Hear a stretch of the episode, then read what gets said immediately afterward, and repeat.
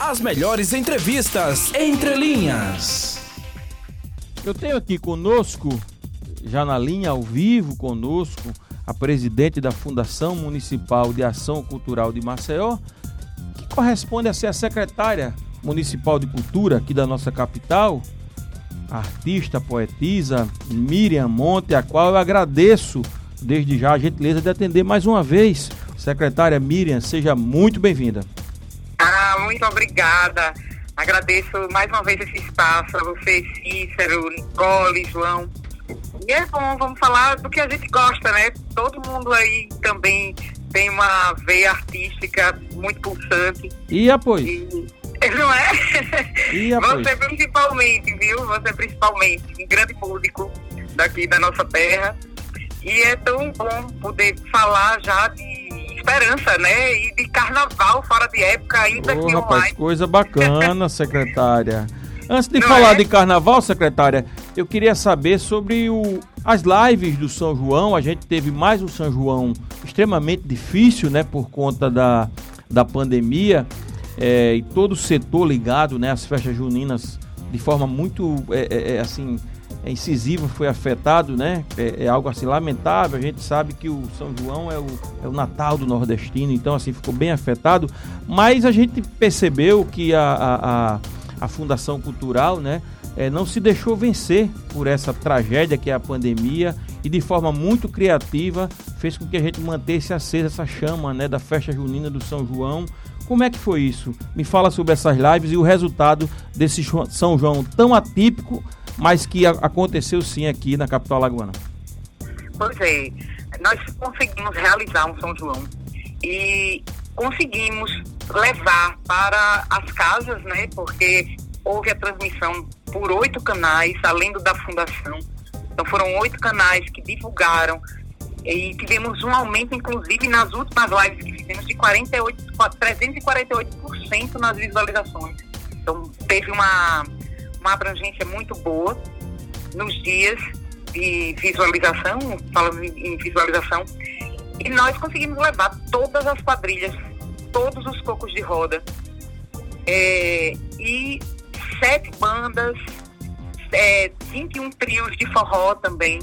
Pudemos, nesse espaço, também contemplar, prestigiar, é, celebrar o dia 28 de junho, que foi o dia do orgulho LGBT, e tivemos uma grade específica, LGBTQIA+, tivemos uma grade específica com representantes é, dessa, desse segmento, dessa bandeira, e foi muito lindo.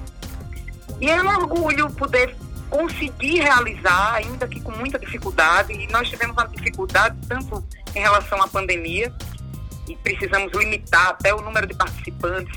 Uma quadrilha junina, por exemplo, que se apresenta com centenas de participantes, eh, nós tivemos que limitar a 10 pessoas, mas conseguimos uma imagem muito boa, primamos pela imagem, pelo som. Isso foi uma forma visual. também, secretária, de, de certa forma, amparar né, esses artistas, é, sobretudo é, artistas que têm como suas principais né, atuações é, o momento junino, né, o, o, o, as festas juninos, a, a exemplo dos, dos sanfoneiros, não é? dos triangueiros, a bombeiros, enfim, a galera que toca o forró, as quadrilhas juninas, que a gente sabe que se apresenta em outras épocas, mas naturalmente, né, o, a apoteose é o mês de junho, os cocos de roda, então Exato. também foi uma tivemos... forma de trazer cultura e também amparar esses artistas, né, isso... Exato, e nós tivemos também, é porque eu terminei, quase que eu esqueço, o forró correndo no centro, que foi um, barato, né, é, eu tive o um maior medo de fazer, porque quem é que não quer aglomerar ao redor de um trio de forró? É quase então, impossível não aglomerar, né? É cara? quase impossível, mas aí nós falamos com os sanfoneiros, foram 36 trios de forró que ficaram circulando pelo centro da cidade, também na ação que fizemos com a Maria Fumaça, naquele teste, junto com a CBTU, e levamos trio de forró, um casal de noivos, e foi uma coisa bem bonita, assim, esse resgate.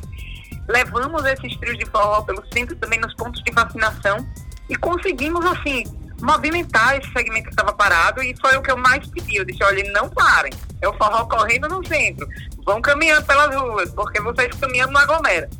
E é, foi, E foi muito legal, viu, Miriam? Porque eu, eu o ano passado, é, eu senti muito é, é, ter que. É, me deparei com a realidade de, de vários músicos lá em 2020, é, inclusive alguns é, vendendo seus instrumentos, né, porque chegaram no mês de junho e não tinha né, como tocar. E a gente teve um ano passado bem complicado. E esse ano a gente realmente, assim, com parabenizo, viu, a, a, a a fundação, a sua atuação, porque a gente, como jornalista, quando tiver que fazer a crítica, a gente também não vai deixar de fazer, sabe, Miriam? Porque esse é o nosso papel. Mas quando a gente percebe também, né, que a coisa aconteceu, que a coisa foi feita, né, e que houve todo um esforço, toda a vontade, a gente também parabeniza, porque a gente tem humildade suficiente para isso, para reconhecer. E foi bacana, cara, porque o ano passado foi bem triste. A gente não teve uma atuação como teve esse ano, então te parabenizo. É, e isso de certa forma é uma ajuda para os músicos que já é uma classe que tem muita dificuldade. Enfim, então foi legal. E sobre os editais, é, Miriam, como é que tá? Tem muito edital para surgir? Como é que tá? Fala pra tem, gente. Tem, temos. Temos editais. Já vamos começar a partir da semana que vem, inclusive na sexta-feira, já estarei realizando uma reunião com a equipe para nós traçarmos um planejamento estratégico, porque é uma equipe é, que tem também passado por algumas dificuldades. Inclusive, esses dias tivemos que suspender o atendimento por conta da Covid, para preservar a saúde dos nossos servidores e do público em geral.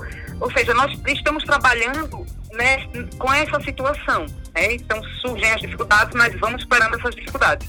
E vamos é, nos organizar, porque vem nove editais relacionados a convênios federais que estavam parados e, e essa a minha primeira atuação foi no sentido de dizer, não, vamos colocar em prática, eh, vamos executar todos os convênios que nós tivermos. Então, os nove editais vão sair, vamos lançar três já semana que vem. Daqui a 15 dias, mais três. E depois de mais 15 dias, mais três editais. São editais que contemplam várias ações, inclusive cortejo natalino, tudo isso, as festas tradicionais é, da cultura afro-brasileira, estão todos nesses editais, mas além desses, nós também, nesse tempo que estamos escutando a população, nós conseguimos também identificar a necessidade de alguns grupos, de alguns segmentos. Agora mesmo, meio do folclore, já estão na PGM, estamos aguardando que retornem, dois editais que contemplam a lives de Bumba Meu Boi e também o Folguedos por todos os cantos, porque nossa intenção é espalhar os folguedos, é, os grupos populares, né, da cultura popular, todos os cantos da cidade. Ah, que bacana, o, o é, Miriam, e que esses grupos eles possam Isso. ir para a parte alta da cidade, que eles exato, possam exato. chegar, que eles possam chegar nas periferias da cidade porque essas pessoas precisam também ter acesso à cultura, né? É preciso que a gente descentralize, que a gente não crie, né? Aquele movimento sempre cultural, mas um, a gente viveu muito tempo isso aqui, né? Um movimento cultural muito elitizado, né? Mais na parte baixa, na parte mais elitizada, e as pessoas da periferia precisam ter acesso à cultura, não é? Porque é bacana. O jornalista João Mozinho tem uma pergunta, Miriam.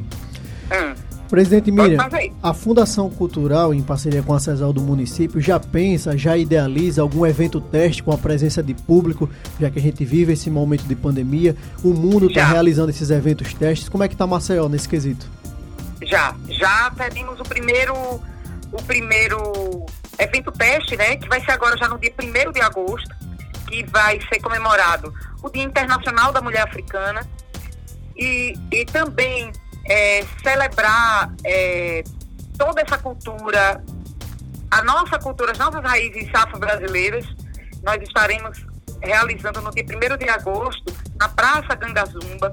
Deixaremos a estrutura montada, já até faço esse apelo, que vocês também divulguem. Estamos recebendo esse contato dos grupos, dos artistas que queiram fazer uso desse palco, se apresentar, é, celebrar os festejos de Nanã, nós fomos procurados por Mãe Miriam, que é uma Iarorixá, a mais antiga, 87 anos, e ela falando dessa festa que tradicionalmente acontece há 50 anos e que por conta da pandemia estava parada.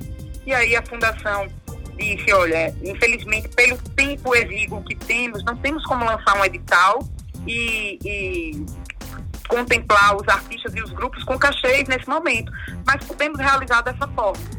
Então vamos estar cedendo a estrutura, vamos organizar a parte do lanche, dar o suporte para os artistas que quiserem. Então, estaremos lá com o palco aberto e as pessoas que estiverem passando pela rua, evidentemente, vão contemplar ah, o espetáculo, mas também estaremos limitando ali o acesso público local a 100 pessoas seguindo o decreto. Então, é, são, são testes que vamos realizando. Também estamos confiantes na imunização em massa, né? Maceió tem sido é, recordista na imunização, o prefeito JHC tem, tem buscado realizar com, com celeridade essa imunização, porque só assim a gente consegue retomar as atividades. Mas, nesse momento, a gente já começa a, a testar, a vislumbrar esse retorno, essa retomada dos eventos. Mira, no momento. Oi. É, não, pode concluir, por favor. E também vamos realizar o, o Vamos Jaraguaniar. O Vamos Jaraguaniar, que vai ter, um, vai ser um concerto agora no dia 31 de julho, um concerto com a banda, uma parceria com o Pinto da Madrugada, nas escadarias da Associação Comercial. Nós vamos estar transmitindo de lá um concerto de carnaval. E hoje também já recebemos é, o aceno positivo de uma participação das escolas de samba de Maceió nessa live também do Vamos Jaraguaniar. Um ah, projeto legal, para de, desenvolver o potencial turístico e cultural daquele bairro. Todas as pessoas falam, buscam, bem, sentem saudade do momento em que aquele bairro esteve no auge né, da, da, da vida cultural. É verdade, um bairro tradicionalmente ligado na né, nossa cultura carnavalesca, enfim. É... Miriam, tem aqui uma pergunta do ouvinte, o Jailson Gomes, ele é organizador do, do encontro de bateristas né, é, de Maceió. Foram feitas algumas edições, depois veio a pandemia, né, parou-se, claro. Mas ele pergunta se nesses editais que estão sendo publicados, é, algum contempla né, esse tipo de evento, um evento musical, né, um evento como esse, né, dos bateristas ou dos músicos, músicos em geral, ou seja, algum desses editais que você falou, dos nove que já vão ser é, publicados, contempla é, esse segmento? Sim, contempla, porque é, esses editais, eles vão subsidiar as ações voltadas também para o final do ano, Natal, e algumas festas já tradicionais, como eu falei no início. Mas, além disso, nós também estamos desenvolvendo projetos. Por exemplo, temos que ter o projeto pronto, evidentemente. Não posso garantir aqui se será realizado, porque ele depende de diversos fatores, inclusive do avanço da imunização. Claro. Mas, em havendo possibilidade, faremos Réveillon também, teremos o aniversário de Maceió, é, teremos ações realizadas nesse segundo semestre e já o planejamento para 2022 também sendo realizado, construído, né? Na realidade, a gente não pode dizer que um, um planejamento vai estar fechado, porque a cultura a cultura não está, a cultura é. É verdade. A cultura acontece o tempo inteiro e, e é a nossa expressão máxima. É, a gente precisa se adaptar, né, Miriam? E o, o, o ouvinte da Mix entende isso, né? A gente está vivendo um momento atípico, né, cara? Então, isso. as coisas precisam ser ajustadas. Não dá para cobrar como se a gente tivesse num, num, momento de normalidade, né? A gente está na das isso. maiores crises sanitárias da história desse país. Então, é preciso também ter essa compreensão. A gente tem mais perguntas do ouvinte. Fala, Nicole. O ouvinte Jefferson Diniz fez a seguinte pergunta: Com a possibilidade do retorno das aulas agora no mês de agosto, podemos esperar alguma parceria com a cultura e educação? Sim, a cultura e a educação. Né, desde o primeiro momento, nós estamos já idealizando um programa né, da Festa de Cultura nas escolas. É, é, foi um pouco adiado, adiado, adiado, mas vai acontecer. E, inclusive, Jefferson é um querido amigo e parceiro também nesse momento de, de criar ideias, de ver, de trazer de trazer movimento à cultura e a cultura nerd que chega muito forte, é, trazendo juventude, inovação, tecnologia, futuro. E a, e a Cultura Nerd também está aí, temos previsão para o segundo semestre do Festival de Cultura Nerd, que vem muito bonito. Você é certeza, é nerd, né? Miriam Monte? Ah, sou, viu? Você é nerd, cara? Sou também, eu sou também. Também nerd, fui. né? A Nicole Melo é nerd, João Mozinho também é nerd. Não, João Mozinho ele gosta de Caverna do Dragão, ele não é nerd. E o Cícero de K-pop, viu, Miriam? Ele adora é, o BTS. A Nicole, a Nicole tá me devendo participar de uma coreografia de K-pop, mas eu disse faça fato. Eu gosto do BTS, é, Miriam. Acho aqueles caras bacana pra caramba. É, Miriam, eu quero aqui agradecer a sua participação, mais uma vez, sempre muito simpática, muito gentil com o Jornal da Mix. É, sabemos aí das suas atribuições, que não são poucas, né? Fazer cultura já não é fácil, galera, né? Fazer cultura não é fácil mesmo. E imagine num período desse de pandemia. Então a gente parabeniza por seu trabalho, agradece aqui a sua participação, que a gente possa estar em outros momentos aqui é, falando né, sobre outros assuntos. Agradeço, boa tarde. É isso. Valeu, Miriam. Agradeço também. Beijão para todos. As melhores entrevistas entre linhas.